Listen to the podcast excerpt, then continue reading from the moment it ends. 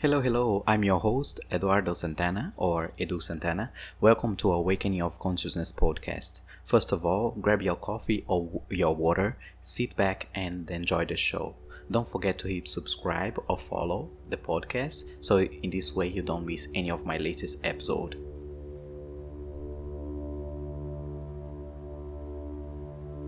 Today's episode, we are going to investigate together about insecurities do you think that we need to overcome insecurity somehow? Or maybe we need to change, not to feel more secure, change something in our personality, or maybe to learn something. Or maybe we need to, to learn some new abilities to somehow feel more secure about ourselves. In truth, first we need to investigate what is all about. Somehow insecurity is like the other side of the coin is security, right? We want to feel secure about ourselves, about something that we feel inside ourselves. But in truth, we, we really don't need to feel secure.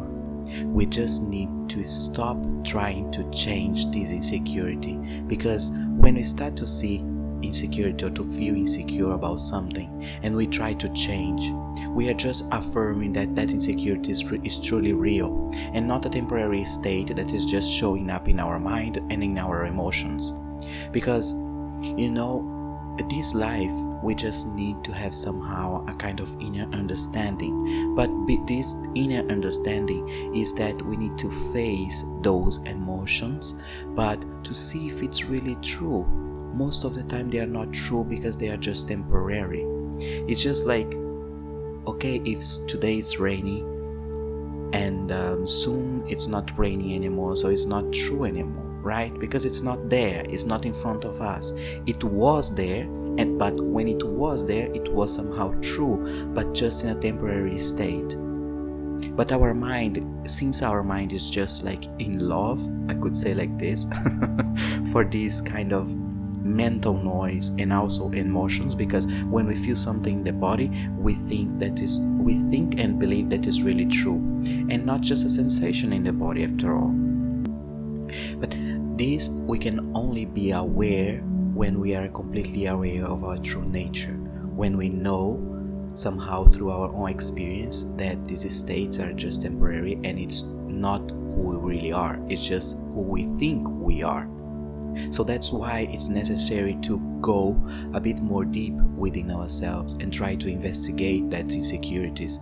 Like with a simple question, if you can just just just stop for a while and ask yourself why do I feel insecure about this? What do I need to learn from these insecurities?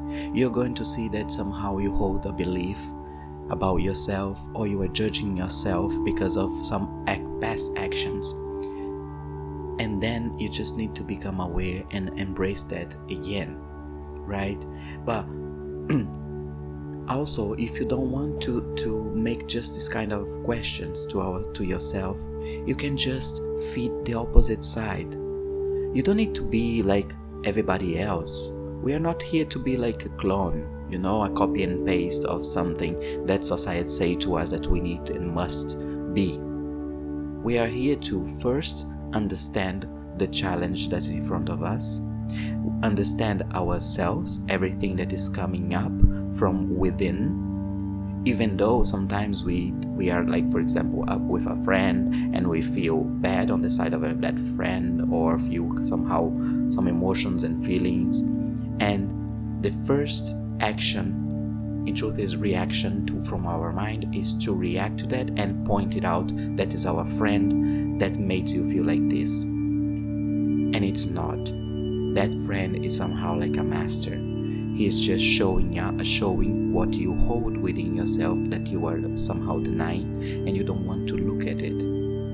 And that's the great opportunity in life. Because can you imagine to live life, your whole life, just trying to hide and deny things because, you know, society said to you one day that you must change your state in the, the, when you're feeling somehow emotional or you have to find some therapy because you cannot feel in that way.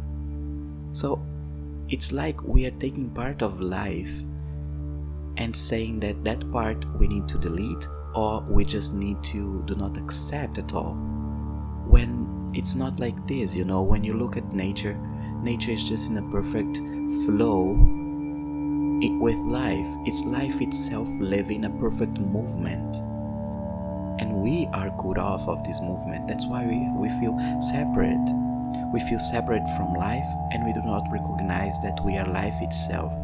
That we are like a human being but in truth we are a being being human right? But yeah that's completely fine when we cannot recognize that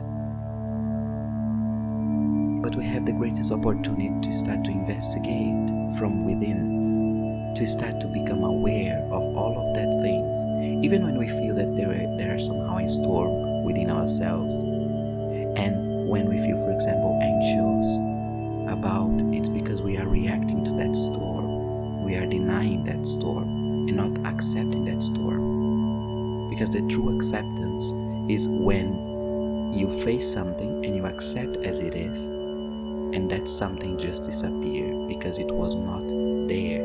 We were holding a belief or somehow an idea or judgment about it, and we were reinforcing that as truth so, how do we expect to feel something different than that, right? And that's the inner understanding that we can have in life, but we have to have courage to go inside, face it, embrace it, accept it, and become aware that somehow we were we were like holding ignorance about it. And now you don't need to hold that ignorance anymore because you are open to see it and to see that this seeing, this truth, see, true seeing, is a very secure one, and you don't need to feel the insecurity anymore.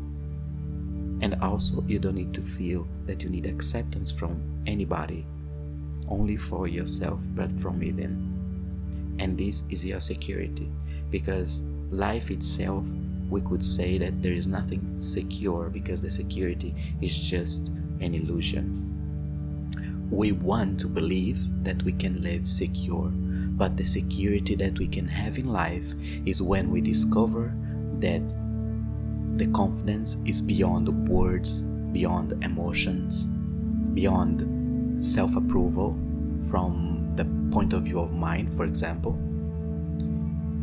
and then we become one with life, we start to breathe our own life, let's say like this, and be so transparent to everything that comes up.